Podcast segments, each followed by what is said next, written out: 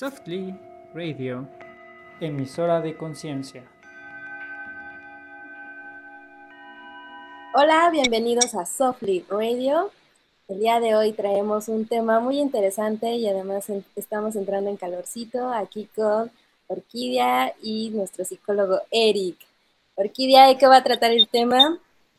Hola, buenas noches a todos los que nos ven. Bueno, el tema de hoy este, va a ser qué hacer cuando hay conflictos en casa. Ya que ven que es muy común que hay este tipo de situaciones, pues vamos a ver qué podemos hacer con esto. Hola, hola chicas, espero estén muy bien. Y pues bueno, hoy es, estamos grabando el miércoles por la noche. Ya llevamos dos miércoles que nos llueve. Esperemos que no tengamos como tema con la lluvia y la luz y algo. Entonces, pues bueno, vamos a, comenzar. Conflictos en casa.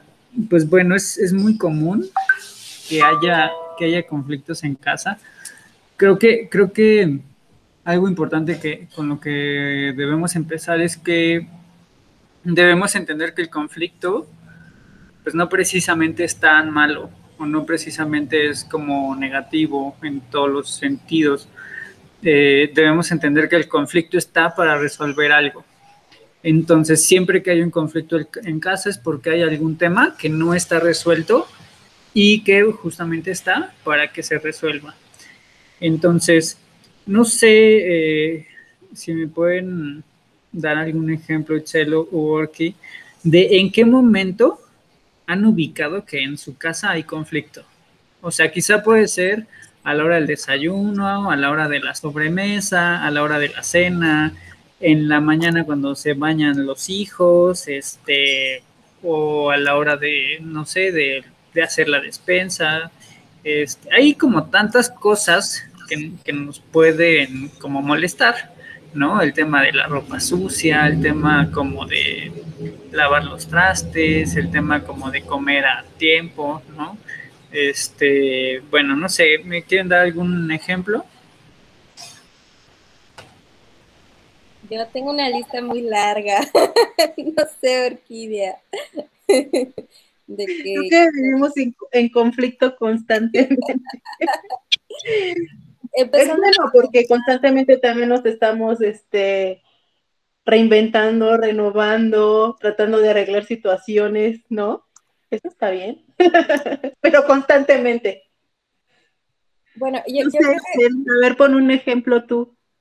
Híjole, no, tengo muchos. Eh, bueno, he vivido desde que la mamá, ¿no? La mamá que, ay, no comes tu sopa, no me quieres, ¿no? O si no haces esto, no me quieres, aunque no sé si eso es conflicto o manipulación, bueno, es manipulación, pero termina luego siendo conflicto, ¿no? Um, con el hermano, con los hermanos, este, ah, también con los tíos, esta parte de comparación con los primos, que todos, bueno, yo quiero pensar que todos lo vivimos, este, ¿qué más? Eh, pues con los papás, ¿no? De que no te sientes visto, con, o, ajá, no te sientes visto, te sientes desatendido, sí. esa aprobación, entonces hay varios, creo, tipos. Ah, sí, hay, hay muchísimos temas. Eh, yo quería empezar eh, justo por eh, un, un, detonante que, que, puede existir como en estos pleitos en casa, es la forma en la que hablamos. ¿No? Muchas veces no, no, no sabemos decir las cosas o no podemos decir las cosas o no tenemos el tacto o la familia en general no tiene el tacto como para decir algo, ¿no? Es decir, como, oye, no recogiste tu traste, ¿no? Que, puedan decir, es que nunca recoges los trastes, ¿no? O sea, como, como el tema de, de hacer grandes los conflictos o de hacer grandes las cosas, haciendo como cada vez más grande justamente el conflicto. Y aquí recordar que un tema importante, pues es, es que si yo no me, doy no me doy cuenta de la forma en la que estoy agrediendo, muy probablemente me van a agredir y no me voy a dar cuenta que yo soy quien empezó la discusión probablemente, ¿no? Entonces, eh, ojo en cómo decimos las cosas, ¿no? O en no hacer grandes las cosas. Generalmente quedamos como en etiquetas del tú siempre, tú siempre haces esto, tú siempre haces aquello, tú siempre eres así, tú siempre eh, actúas de esta manera, ¿no? O el tú nunca, ¿no? Tú nunca haces nada, tú nunca puedes hacer algo, tú nunca te preocupas por los demás, tú nunca te das cuenta de qué hace falta, tú nunca te das cuenta de cómo agredes tú, tú nunca te das cuenta. Entonces, de entrada, pues omitir el tema del tú siempre y tú nunca, ¿no? Y también el tú, porque ya señalando el tú ya es, ya es un tanto agresivo, aunque no lo queramos ver. Otra cosa es, es, eso mismo, que a veces no nos damos cuenta cómo minimizamos la opinión del otro. Ay, por favor, pues si no es tan grave, ¿no? Ay, es que este, eso ni, ni te pasa nada con eso, ¿no? Ay, ya estás llorando por esto. Ay, si apenas te hicieron tal cosa y ya te ofendiste. Ay, sí, ¿sabes? Cuando minimizamos el sentir del otro, desde ese punto ya lo estamos desvalidando. Y el tema aquí es que pareciera que como que, el que los que están peleando, los que están como en esta discordia, como que tienen que ganar a alguien, ¿no? O sea, alguien debe acabar teniendo la razón o alguien este, debe acabar como ganando o salir victorioso. Lo que no nos damos cuenta es que siempre que hay una pelea, en realidad nadie va a ganar. Aunque alguno pueda tener más la razón que otro, al final el enojo va a salir por las dos partes. Entonces, pues debo asumir que si, claro, hay un conflicto, la mejor forma de solucionar es darle lugar al conflicto del otro, al mismo tiempo darme mi lugar y proporcionar una opción, ¿no? Es decir, tu sentir es este, mi sentir es este, ok, ¿qué vamos a hacer con eso? O sea, ¿cómo vamos a llegar a arreglarnos con esta situación, ¿no? Más allá de, de que tengan que ser las cosas como yo creo. Y aquí quiero entrar como en este tema de las cosas deberían ser como yo creo, es decir, mi verdad es absoluta, mi verdad es la verdad absoluta, porque no lo sabemos. O sea, en realidad eh, no sabemos si lo que yo estoy pensando es lo correcto, ¿no? Eh, muchas veces hemos visto como quizá este, estos chicos, estos adolescentes que no quieren hacer nada, que no se quieren mover, que no quieren hacer qué hacer, que no quieren tender su cama, que no, y no nos damos cuenta que estamos, que están pasando ellos por un proceso en donde pues traen una rivalidad, ¿no? O sea, traen como un tema con la autoridad y entonces si yo como adulto no asumo que ese chico trae un tema con la autoridad, por supuesto que me voy a enganchar y entonces voy a tratar de, de imponer mi autoridad como papá, ¿no? Eh, y pues bueno, de ahí es importante que la forma en la que nos comunicamos también sea efectiva. O sea, no, no basta con que no sea agresiva, sino con que no sea efectiva. Me refiero con que eh, ¿Cuántas veces no, hemos visto que las cosas que sentimos no las podemos decir, pero no las decimos tal cual, porque no tenemos la capacidad de decirlo tal cual? Me refiero como a, si mamá no quiere que salgas, o sea, si mamá no quiere que el hijo salga, puede decir, no, mira, mejor haz esto, ayúdame a hacer tal, cuando en realidad posiblemente no pueda decir que no. Ajá. Y, muchas veces eh, el decir que no nos puede costar. Y entonces, como no puedo decir que no, entonces acudo a enojarme. Es que siempre me mandan por esto, es que siempre hacen esto, es que siempre hacen aquello. Oye, ¿me puedes hacer este favor? Lo hacen, pero se enojan. En lugar de decir que no, acudimos como al tema de enojarnos porque justamente como no sabemos decir que no, entonces es, mejor para nosotros enojarnos y entonces no nos damos cuenta que nosotros enojándonos por algo que nos piden, estamos tomando el lugar de víctima. Entonces prefiero enojarme y hacerme la víctima a decir no quiero, no puedo hacerlo, no quiero, no me dan ganas. Porque creo que de alguna forma estamos educados para no reconocer las cosas como son o sea, me refiero como a, si yo digo que no, puede sonar muy agresivo y entonces prefiero eh, decir las cosas de una forma más bonita. Oye, Eric, y por ejemplo, este, hay familias en las que son, no sé, cuatro miembros, cinco miembros, seis miembros de una familia, ¿no? Por lo regular siempre salen en conflicto cuando hay pláticas familiares donde se tocan temas como, pues, importantes, ¿no? Y, y pues también se tocan fibras muy sensibles, ¿no? A veces en uno cabe la, la pues sí, ¿no? El, el, decir, bueno, yo voy a ser tranquilo, voy a, voy a ser mesurado, voy a tratar todos esos puntos que tú dices, pero cuando ya son varios puntos de vista diferentes y cuando son temas familiares que realmente se tienen que tratar porque se les tiene que dar algún tipo de solución, no sé, a lo mejor la enfermedad de un papá, ¿no? O, o no sé, o si se van a vender algunas cosas que involucran a toda la familia, ¿no? No sé, la casa o no sé, algo ¿no? A veces son más, más miembros de la familia y cómo uno puede lidiar con tantos puntos de vista diferentes, porque hay, eso es cuando, siempre cuando viene temas familiares, ¿no? En casa, pues esos temas se tocan fibras muy, sensibles, ¿no? cuando es un testamento, peor tantito, ¿no? Sí. Y todo el mundo termina peleado por los puntos de vista. Y a lo mejor uno puede ser mesurado, pero sabe que los otros no. Entonces, ¿en qué momento te tienes que retirar de alguna situación tan conflictiva cuando se tocan temas tan, tan importantes en una familia. Ya no es los trastes, ya no es la comida en tu cuarto sucio. Sí, ya tiene que ver como intereses de bienes materiales, ¿no? Mira, creo que entre más grande es un sistema familiar, entre más grande es, una comunidad, un grupo de, de familiares, hay más conflicto pero eso no, o sea, no es porque lo diga yo, sino que está comprobado que entre, entre más gente hay, hay más caos. Pero eso pasa en las células, eso pasa en aglomeraciones con animales, eso pasa porque hay una necesidad de regularnos y de, si tú pones como a diferentes animales o, más bien un grupo de animales, claro que en algún punto va a haber conflicto, pero va a surgir un líder y ese líder va a tener como la carga de, dirigir a los demás.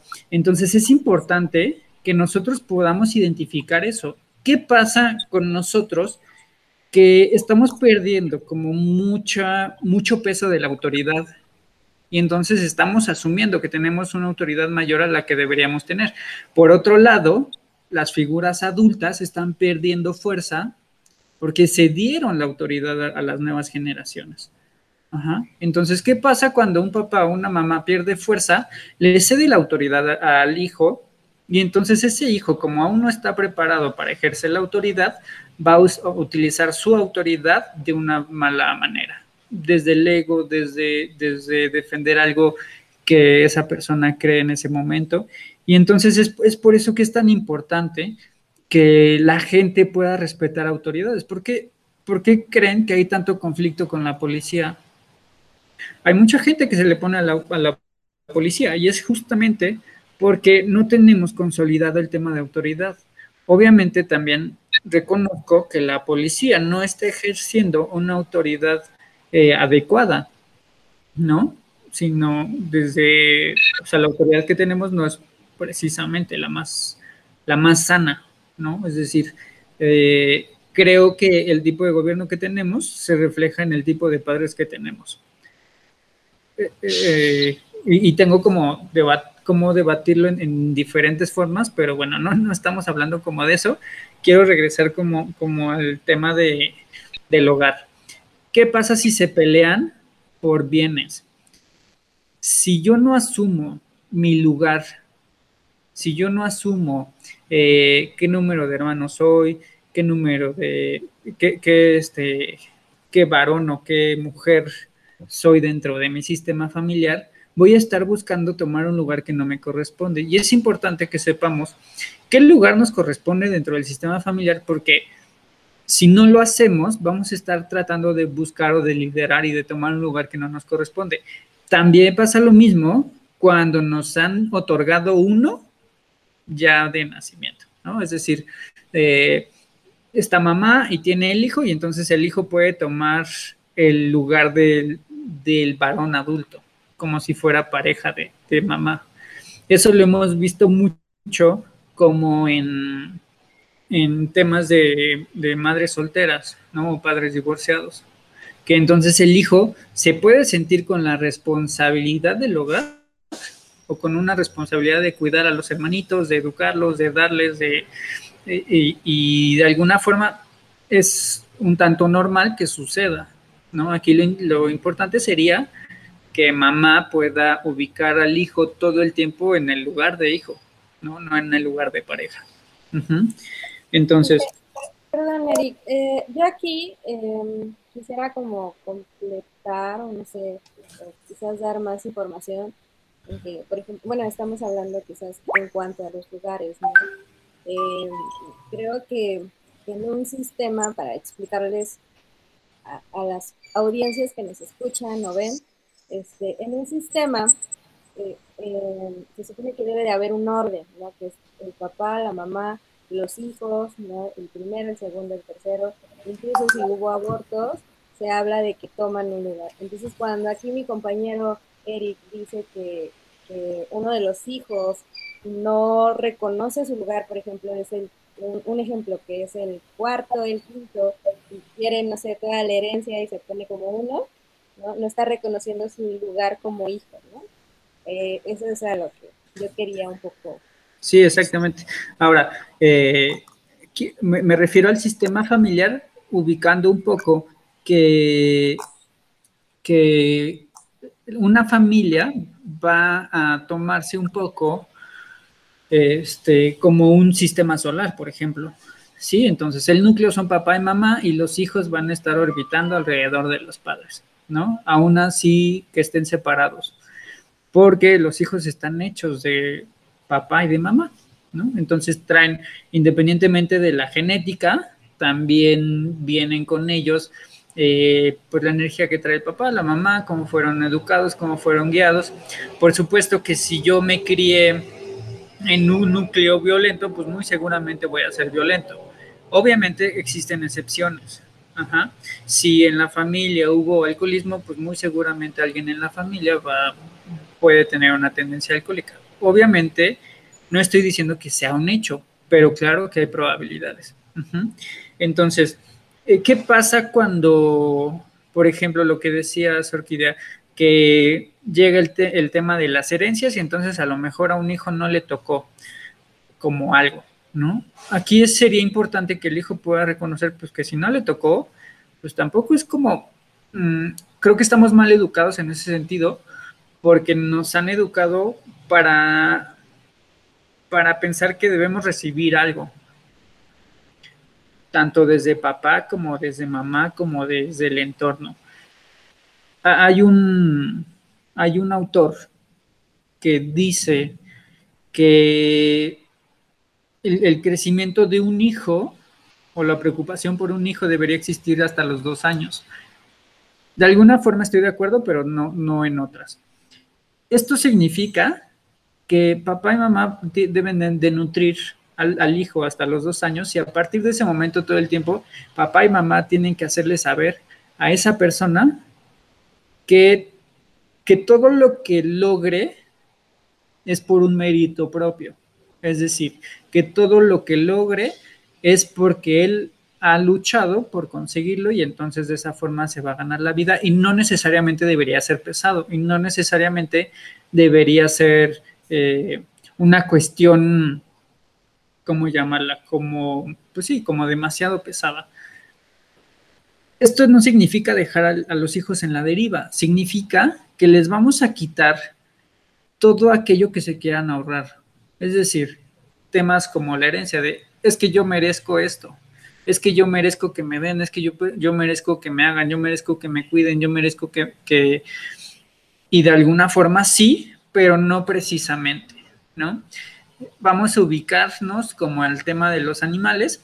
Si hay una manada de leones los, leones, mamá león y, papá león, van a cuidar a los leoncitos hasta un momento en donde llegue la madurez. A partir de que llega la, madurez, son excluidos de esa manada para que ellos puedan lograr eh, su propia manada. De alguna forma, creo que debería ser así.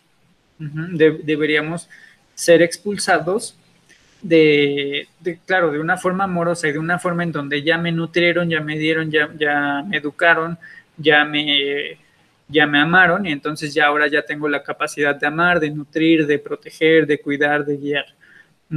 Independientemente de que quiera familia o no, ya soy responsable de mí.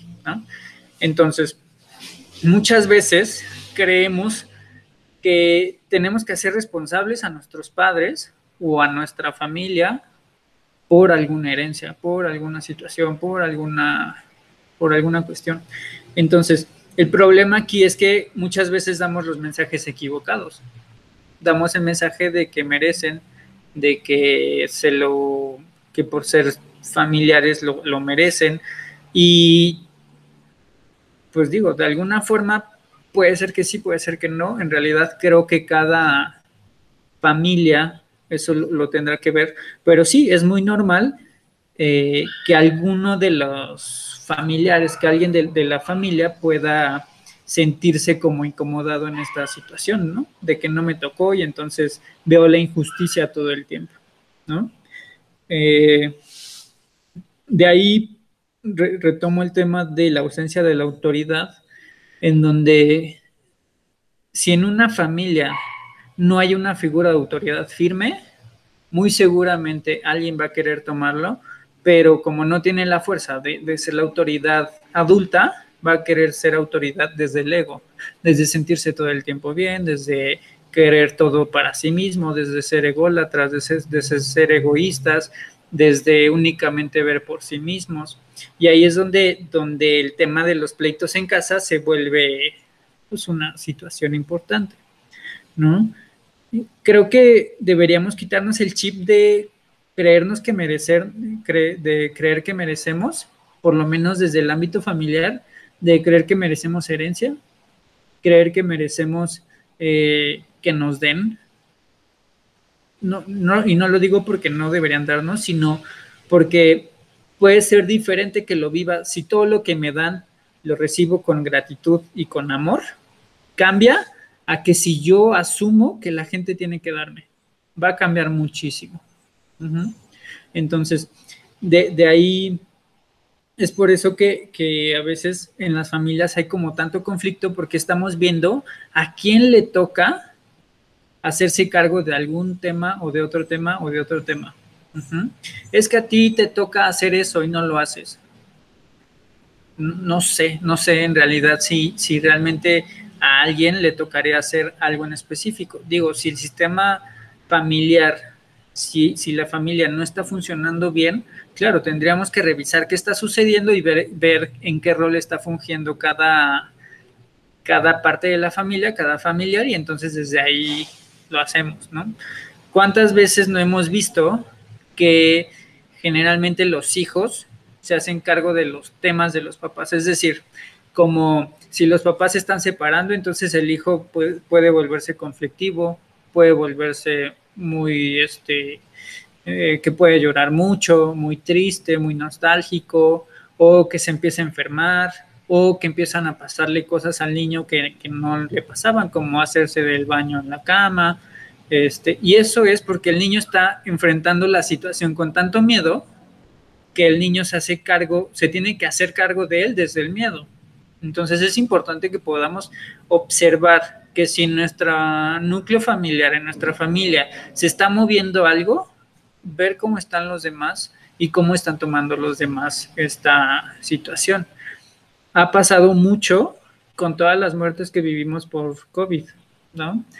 Eh, cuando muere alguien se ajusta a la familia y entonces tenemos que, ver cómo se vive el duelo en cada integrante de la familia. Y eso es, importante que lo, observemos porque cuando una muerte no está siendo digerida como de una forma sana, podemos tender a temas de enojo, ¿no? O sea, en la familia se van a estar peleando, va a haber desintegración, eh, va a haber intereses como de por medio de, es que tú no cuidaste tanto a la abuela y lloras como si lo hubieras cuidado o al abuelo, ¿sí? Entonces pasa muchísimo que todos estos pleitos en casa se lo añadimos a alguien más como si alguien más tuviera la, la carga de hacerlo. Y me parece que no, no siempre. ¿Quieren comentar algo, chicas? Bueno, en ese sentido también del cuidado de los padres o del abuelo, no sé, cuando siempre cuando también hay un tema como de enfermedad, eh, hay muchos que le huyen a, a, eso, ¿no?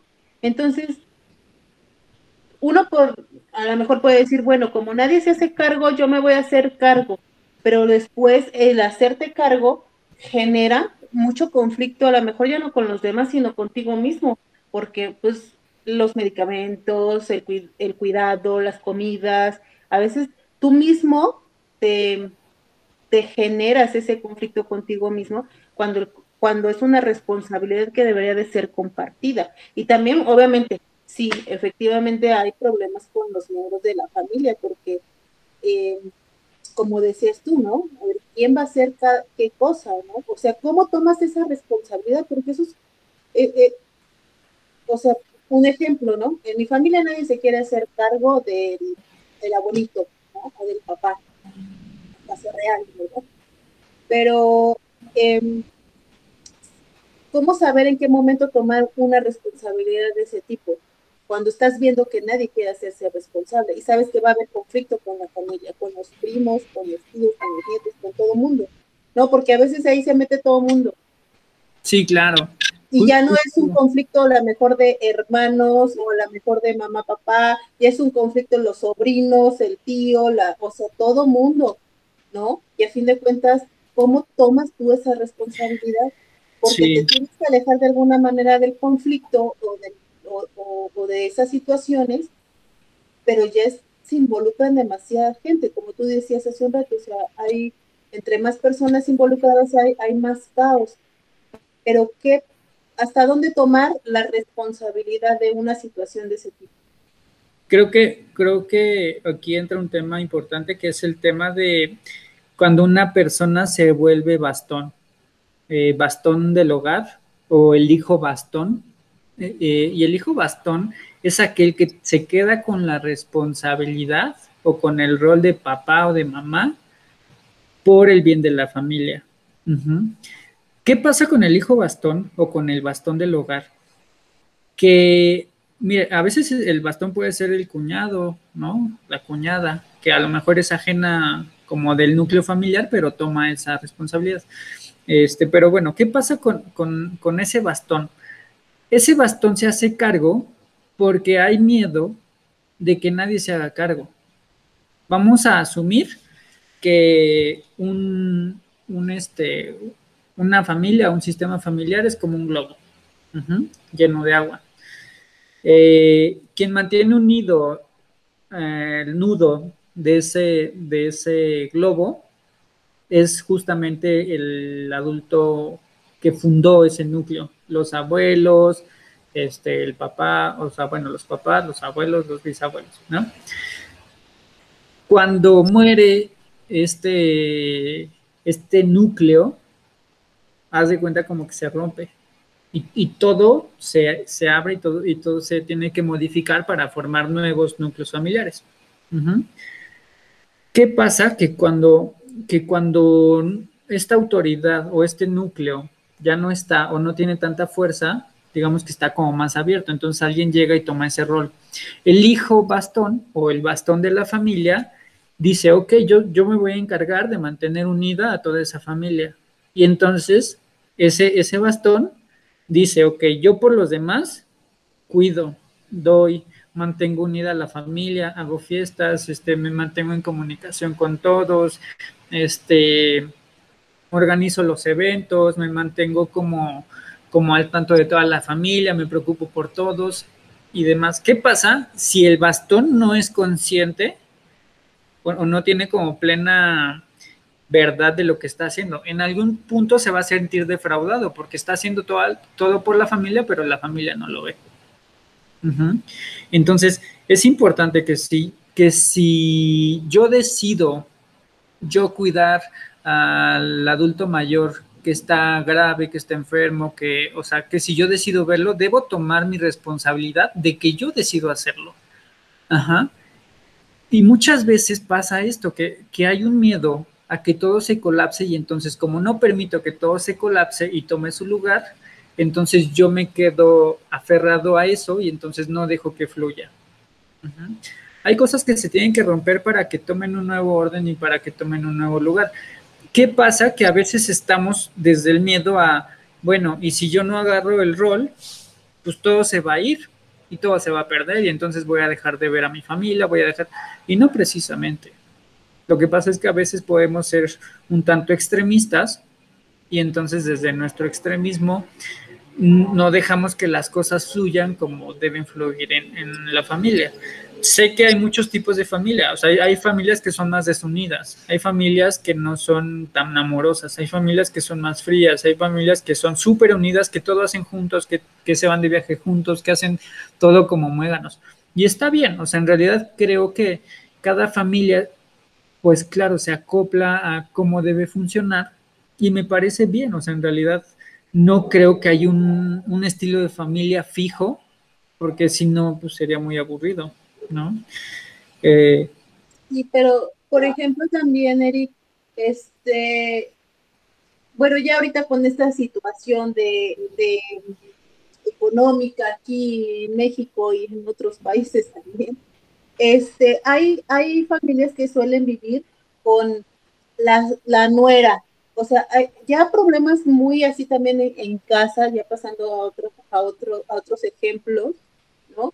Que suele, no sé, vivir la, nuera, eh, la otra nuera, y los, y, los, y los hijos de ellos, y los papás, y la abuelita, y, y es una familia, digo, o sea, digo, es una casa en donde conviven más que nada, no tanto una sola familia, sino ya son como varias familias y siempre salen un montón de conflictos en casa, ¿no? A lo mejor si tú quieres, si tú, no sé, decir, ¿no?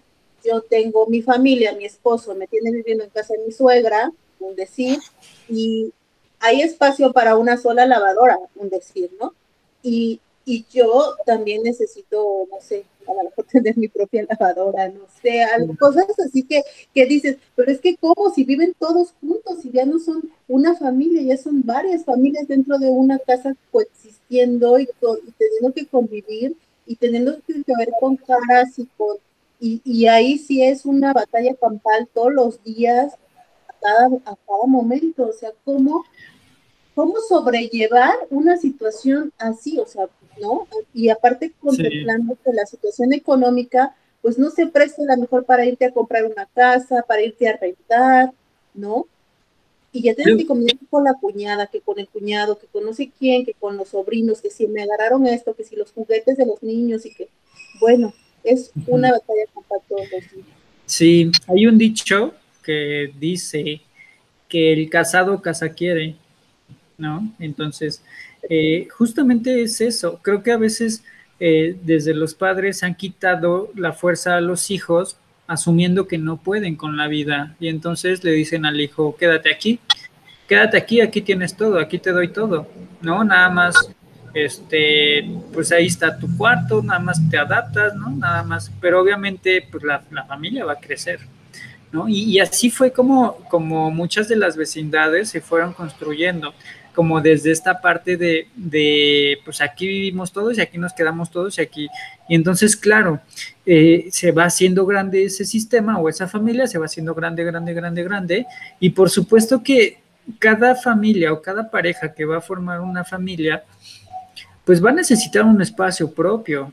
O sea, y creo que no debería haber problema que vivan juntos siempre y cuando estén muy bien marcados los límites siempre y cuando los roles de cada quien puedan estar marcados, porque muchas veces eh, me he enterado como de que, claro, viven dos, tres familias ahí y entonces, oye, es que el hijo de tu hermana, este, ya le pegó al hijo de la otra hermana y entonces ya se hizo el caos y entonces no le grites a mi hijo porque ¿quién eres tú para gritarle? ¿Sabes? Ese tipo de cosas justamente se da porque no hay una claridad como en las cosas que se tienen que hacer. Pero si yo estipulo desde, desde, el principio cuáles son las reglas de la casa, quién sí le puede mandar a la niña, que la niña pueda obedecer este, justamente las jerarquías del hogar, pues claro, se pueden llevar bien. Aquí otra cosa importante es que recordemos que el conflicto siempre va a existir, pero va a existir para, para que nos adaptemos mejor. O sea, como sistema nos debemos adaptar mucho mejor. Entonces, cada vez que existe un conflicto, ver qué posición yo tomo cuando hay un conflicto. Quizá yo me enojo o siempre este, resuelvo de forma agresiva o, o siempre eh, les dejo de hablar a los demás o les grito a todos o entonces los castigo poniendo menos dinero o los, no sé, hay como tantas formas de, de influir que entramos como en este tema de como no puedo resolver desde la verdad, entonces resuelvo desde acciones, ¿no? Y claro que no es lo más sano. Por ejemplo, este, aquellas personas que se pelean con los papás o los hermanos y se dejan de hablar eh, un mes, dos meses, ya cuestiones muy largas, ¿qué consejo podríamos dar? qué está pasando ahí? Mira, creo que, o sea, por supuesto que es muy variado las razones, ¿no? Pero muchas veces se da porque los hermanos creen que al otro le dio más, ¿no? Entonces, yo puedo ser el hijo mayor y entonces al menor le dieron más, ¿no? A lo mejor no me estoy dando cuenta que, que los papás pudieron ver en el menor menos fuerza y por eso le dieron más. Obviamente, el, mayor no se está dando cuenta en ese momento que en realidad más allá de un beneficio, le están haciendo un daño, ¿no? Al que le dan más.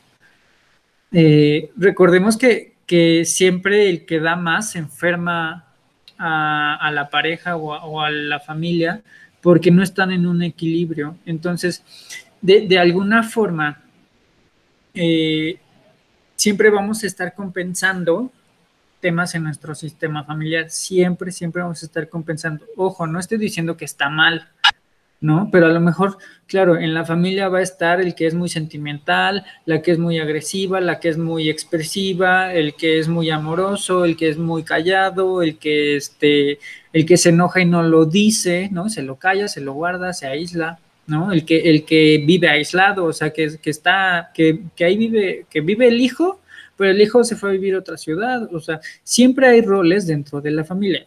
Ojo, no estoy diciendo que está mal, ¿no? Porque, porque muchas veces hemos creído que, debemos como adaptarnos a cómo están todos y en realidad es que todos están diferentes. O sea, nos vamos a adaptar a un sistema familiar, a, una familia, pero en realidad todos son diferentes.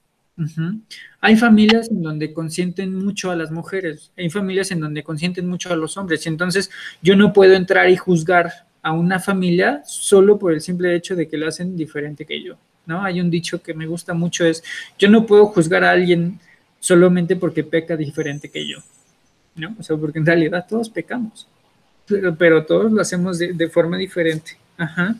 Ahora, siempre habrá alguien que haga más.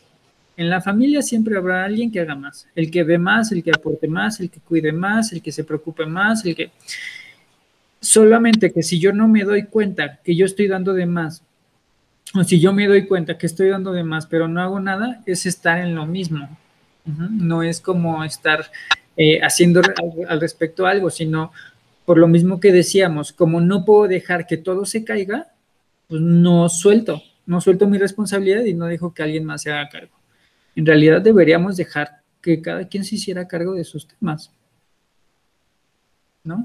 Esto, esto que hace de, es que todos están en la misma casa y entonces lavan en la misma lavadora y es que ahí lo que diría es, bueno, ¿dónde está el dueño de la lavadora que pueda decir, ok, quieres ocupar la lavadora, te va a costar tanto y entonces, no sé, puede con ese dinero que va juntando comprar otra lavadora y entonces se vuelve como un tema más justo para todos, no sé, ¿sabes? Siempre va a haber alguien que sea muy bueno organizándose. El tema es que podamos confiar en él pero muchas veces no confiamos en él o no dejamos que los demás tomen el rol que necesitan tomar porque estamos desde la injusticia.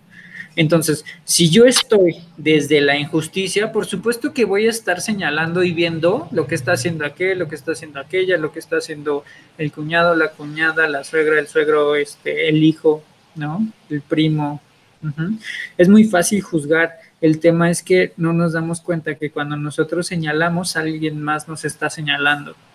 Entonces, es por eso que que justamente si yo me comporto de una forma más amorosa, muy probablemente esto puede ayudar mucho a que el sistema familiar se relaje y baje la angustia y baje, y baje el enojo y baje la forma agresiva en cómo nos comunicamos.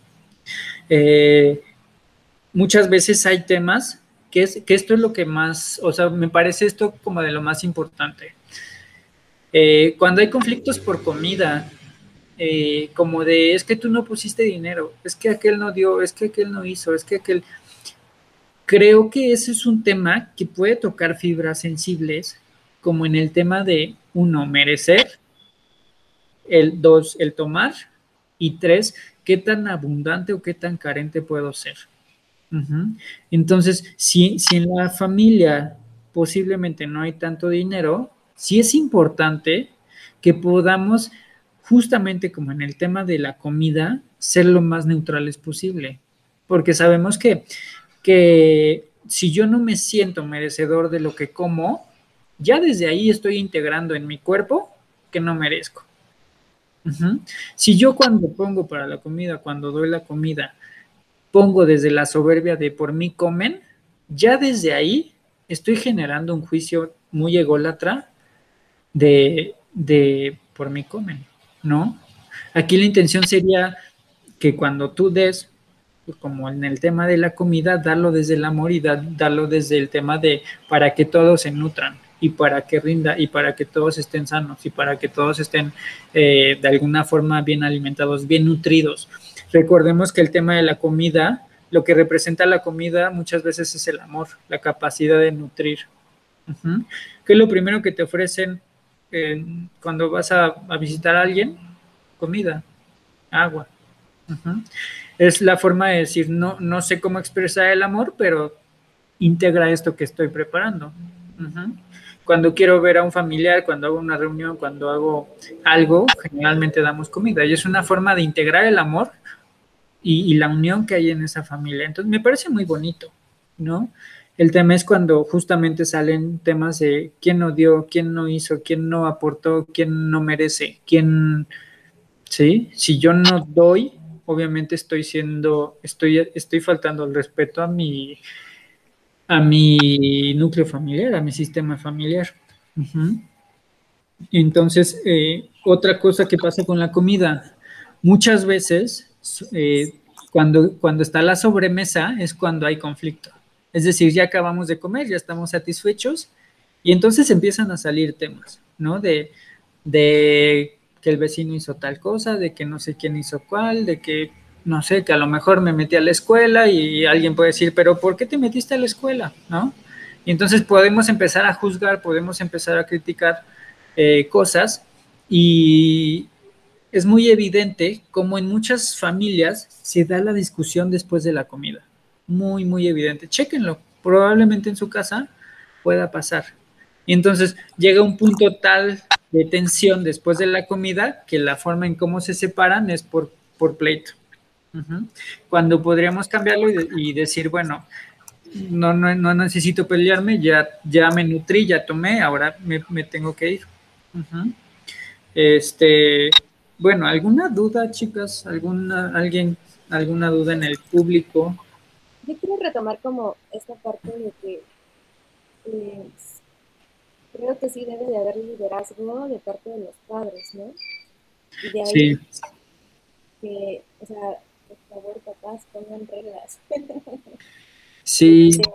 Porque sí, lo que dices, este tema de, de, que a veces con los hijos les damos, eh, bueno, en el caso de las mujeres, a veces apapachan más a los hombres, los ponen en un altar, los papás con las hijas, ¿no? Y, cuando estamos grandes, yo me incluyo, ¿no? Este, pues nos, topamos con pared, ¿no? Porque resulta que somos hijos y no somos ni, ni los papás ni las, mamás de, alguien más, ¿no? Sí, mira, creo que eh, en este tema de, de cuando aprendemos a marcar límites, justamente lo que decía, ¿no? A veces los papás no se dan cuenta que al hijo más vulnerable es al que le dan más.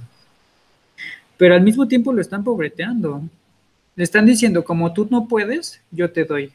Como tú no sabes, yo, yo te hago. Como tú, este, pues, haces y haces y le buscas y no puedes, pues entonces aquí está mamá, aquí está papá, y entonces, eh, y de alguna forma no se dan cuenta que ese hijo lo único que está haciendo es demostrarse que todo el tiempo va a estar papá o mamá para ellos, desde la, desde la ausencia o desde, la, desde el no poder, desde el no saber, desde el no poder este, ejercer lo que tienen que ejercer, ¿no? O sea, yo sé de gente que es muy buena haciendo lo que hace, y que siguen este, en este tema de que alguien se haga responsable de ellos, de que los cuiden, ¿no? De, gente que pide todo el tiempo prestado, de que gente que no alcanza a completar dinero, de gente que todo el tiempo está buscando quien la rescate, quien le ayude, quien le dé, quien le haga, ¿no? Porque aprendieron a, verse desde, este, desde esta imagen carente y entonces todo el tiempo es pedir auxilio, auxilio, auxilio. Entonces, creo que... Perdón, Eric ¿Y qué es lo que pasa con ese tipo de personas que siempre están dependiendo del papá o de la mamá cuando faltan, cuando faltan, o sea, digo, en alguna experiencia que te haya tocado, la mejor en consulta, ¿qué pasa cuando esa persona tan carente, porque así lo acostumbraron los papás, no sé, este, a, a que no, como es vulnerable y todos se lo damos, esa persona se vuelve o sea, irresponsable en muchos sentidos, o sea, el no poder hacerse cargo de, de, sí mismo, porque como dices tú, tiene que pedir prestado, tiene que estar viendo quién le ayuda, ¿no? Eh, no, hay gente que dice, vivo con mis papás hasta que tengo, 11, 40 años, mueren los papás y luego, o sea, no sé si te ha pasado algún tema así en consulta, o sea, ¿qué, qué, qué, qué, qué pasa con esas personas cuando se les va, digamos, su su fuente, ¿no? De. Sí. Mira. Eh, bueno, yo les digo por experiencia. Sí, muchas veces, sí, justo, muchas veces se van con el hermano, pero fíjate, si a ti te acostumbran a que te dan y te dan y te dan y te dan, te están enseñando a que debes recibir o que mereces que te den. Entonces, ¿qué vas a hacer en, un momento dado? Te vas a quejar porque no te dan, porque no te ven, porque no, porque, porque no cubren con tu expectativa. Cuando quizá el mensaje que te dieron es como no puedes, yo te doy. Entonces lo que estás reclamando al mundo es como yo no puedo, me deben de dar, me deben de cuidar, me deben de, de, deben de estar ahí para mí, ¿no? Justamente por eso creo que es importante que podamos entender que este tema hace que podamos como hacer este clic de chin, ¿qué mensaje le estoy dando a mi hijo? ¿Qué mensaje le estoy dando a mi familia? ¿Qué mensaje estoy tomando yo de la vida? En donde, en donde quizás sí estoy haciendo responsable a los demás, en donde quizás sí estoy, no, no me estoy haciendo cargo de mí, en donde quizá, pues sí, sé que, sé que puede ser pesado, sé que puede ser difícil, doloroso, cansado, pero yo prefiero que lo intentes porque en algún punto lo vas a lograr a que no lo intentes y sigas esperando que te den y te den y te den y te den, ¿no? Eh, muchas veces, bueno, no muchas veces, ¿cuántas veces hemos visto como a la gente que roba, que hace, o sea, que se dedica como al mal y que se puede escudar con el tema de es que pues, yo no tuve a mamá, es que no tuve a papá, es que no tuve a esto, no tuve a aquello. Y de alguna forma, no, no se dan cuenta que la forma en la que los cuidan o en la forma en la que se sienten seguros es estando adentro de la cárcel. Y se los digo porque en algún momento trabajé en un, en un, tutelar y era como, bueno, ¿y qué vas a salir? O sea, ¿qué vas a hacer? ¿Vas a salir? ¿No está papá? ¿No está mamá? Pues voy a volver a robar. Y entonces no se daban cuenta que, que, el mensaje inconsciente es, necesito que haya alguien que esté ahí atrás de mí, que me sigan, que me persigan, que me atrapen.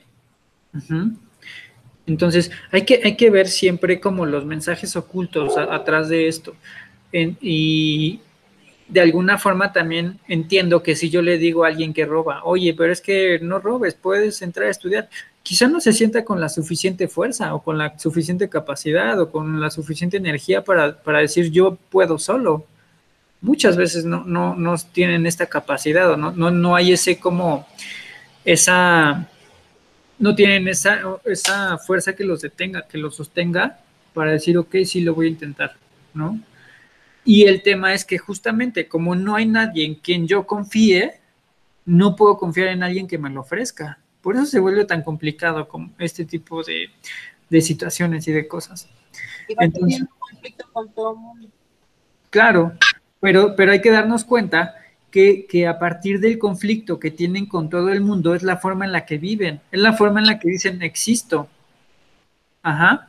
Sí, si nos vamos como a términos de filosofía, eh, vamos a encontrar que siempre vamos a existir a través del otro. Yo no, yo no existo si no hay alguien más, si no hay quien me escuche, si no hay quien me vea, si, si mis movimientos no, no, no tienen un impacto en el mueble, en otra persona, en, en un movimiento. Ajá. Entonces, la, ¿qué, ¿cuál es la forma en la que existen? Pues quizá agrediendo, que no es la más adecuada, pues no. O sea, efectivamente no. El tema es que si tuviéramos programas adecuados para eso, pues sería mucho mejor, ¿no? Y pues bueno, justo regresando al tema de los conflictos en casa, es ¿Cuántas veces no hemos visto a aquella mamá preocupada porque el hijo vive en el conflicto, quizá se droga, quizá toma mucho, quizá se la vive peleando con la novia, quizá, o sea, que, vive como en este caos y la mamá no sabe qué hacer? Es porque el hijo justamente está buscando en dónde topar, en dónde, en dónde tener esa contención que está buscando, porque la contención que está en casa no es suficientemente fuerte, fuerte para que lo contengan. Ajá. ¿Y qué nos dices, por ejemplo, el tema de las adicciones? Eso, eso también en casa genera muchísimos conflictos en la familia. O sea, las adicciones eh, y terminan muy mal. Hay familias que terminan muy, muy mal cuando no, no buscan ayuda a tiempo, ¿no? O, o, o sea, también para la persona que es adicta a alguna droga o algún al alcohol o algo, no sé, o a, alguna cosa así. Entonces, este, termina muy mal, ¿no? Sí, mira, eh, creo que creo que tendríamos que elaborar justo otro programa de adicciones, pero eh, nada más como recordarle a la gente que, el tema de la adicción en la familia es porque eh, uno, desde mi punto de vista, tiene que ver con algo que se está haciendo cargo esa persona, es decir, algo no visible para el sistema familiar del cual esa persona se está haciendo cargo. Muchas veces podemos tocar, tomar a papá o a mamá desde alguna adicción. Recordemos el tema de la oralidad, de que de los 0 a los 2 años vamos a tener el, tema de la oralidad. Vamos a tomar la vida a partir de la cuestión oral, de la cuestión de la boca. Ajá, por eso es que nos amamantamos de los, de, los 0 a los 2 años. Cuando no está resuelto ese tema, muy probablemente vamos a tener eh, pues algunas situaciones orales. Ajá. Entonces, pues bueno, de, eso sé que, sé que en las familias puede haber mucho conflicto. El tema es que, ¿cómo puedes ayudar a una familia en, en un conflicto en medio de eso, cuando la misma mamá o el mismo papá o los mismos padres pueden como permitirlo, ¿no? O sea, permitirlo en el sentido de, que se pueden dar por vencidos de, bueno, como ya no puedo hacer nada con él, pues bueno, ya ni modo, tengo que aguantarlo, ¿no? Me he encontrado en consulta muchas familias, de verdad muchas, que de alguna forma, consciente o inconsciente, le dan dinero al hijo, pero saben que lo ocupan para drogas. Entonces, desde una parte que no quieren ver, es como, es como si le dijeran, ok, prefiero mantenerte así que buscar la solución, porque, porque siento que la solución es demasiado pesada, o no puedo con la solución, no, no, no sé cómo, o sea, ya me rendí para solucionar, entonces prefiero vivir con este tema. Entonces, pues bueno. Es, bueno darles dinero, por ejemplo, ¿qué nos dices? A lo mejor alguien que está con ese, ese problema, ya tuvo muchos conflictos con un hijo que es, tiene adicciones, que tiene, es bueno darles dinero cuando sabes que se lo van a ir a gastar en drogas, en alcohol eh, o en lo que sea. Mira. Es bueno, porque a veces se roban la televisión por ir a consumir y luego ese ya es un pleito ¿no? Pero ¿por qué te llevaste la televisión, la vendiste, shalala, shalala, me agarraste dinero que era para la renta, ¿no? Porque ya te fuiste a, tomar, o sea. Sí. Y, es el choque todo el tiempo, ¿no? Sí, mira, como tal, yo no sé si lo que pueda decir ahorita pueda servir mucho, porque vamos a recordar que, que cuando hay un problema así de serio, necesitan un, este, un planteamiento específico para esa familia. Y yo te dijera, sí, deja de darle dinero, muy probablemente, pues como dices, el chico, pues no sé, puede robarlo, puede, o sea, hay que ver qué es lo que se tiene que hacer y hay que ver, y ya sobre eso vamos, se van, se van ajustando las cosas gradualmente para que la persona lo pueda dejar. Pero pues sí, o sea, desde mi punto de vista, creo que es muy específico de cada familia lo que se tendría que trabajar. O sea, en este, en este aspecto sí creo que no hay generalidades, ¿no?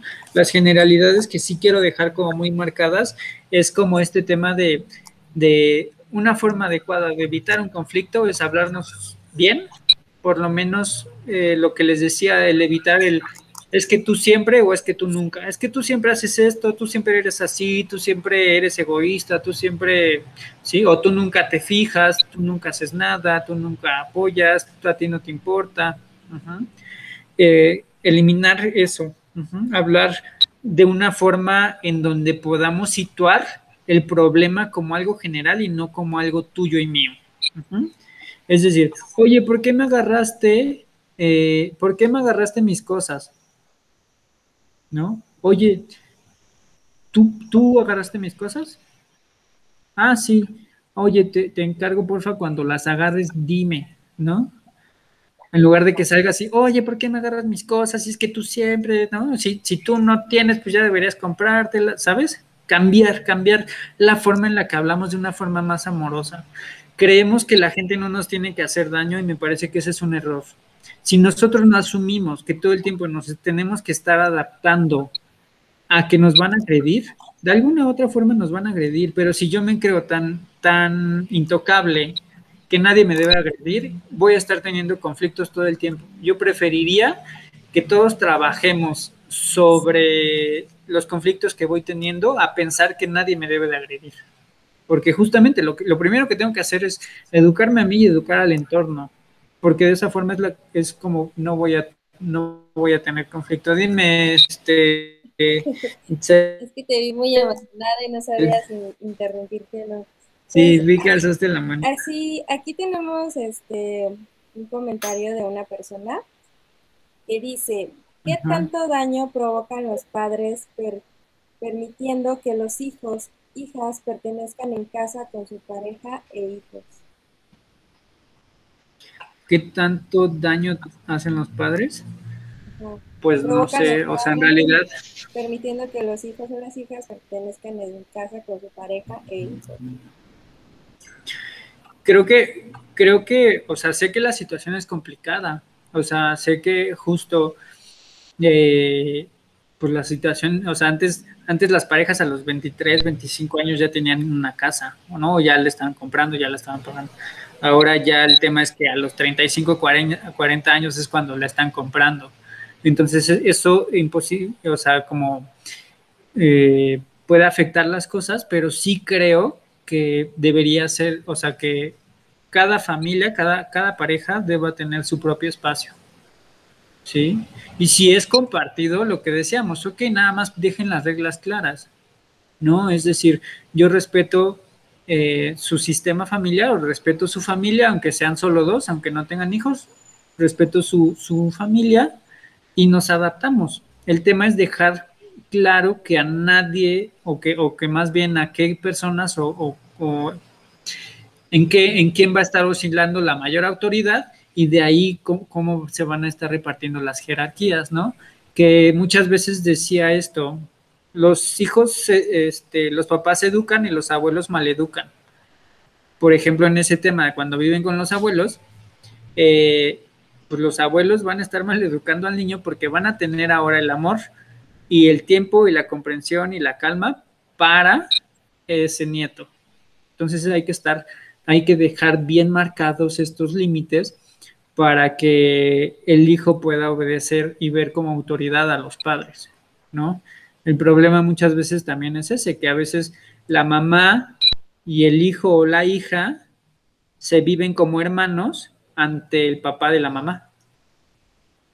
¿Sí? Si me explico, es como, ok, yo tengo un hijo y entonces yo a mi hijo lo vivo como, como mi hermano en casa y entonces los dos, tanto mi hijo como yo, podemos ver a mi papá como papá y mi hijo a papá como a papá como el abuelo. Sí, la, verdad, bueno, ahí yo también pongo un, ejemplo de, de, mis familiares. Este, yo recuerdo que una de mis primas tenía a su niña, entonces en ese momento ella le estaba llamando la atención.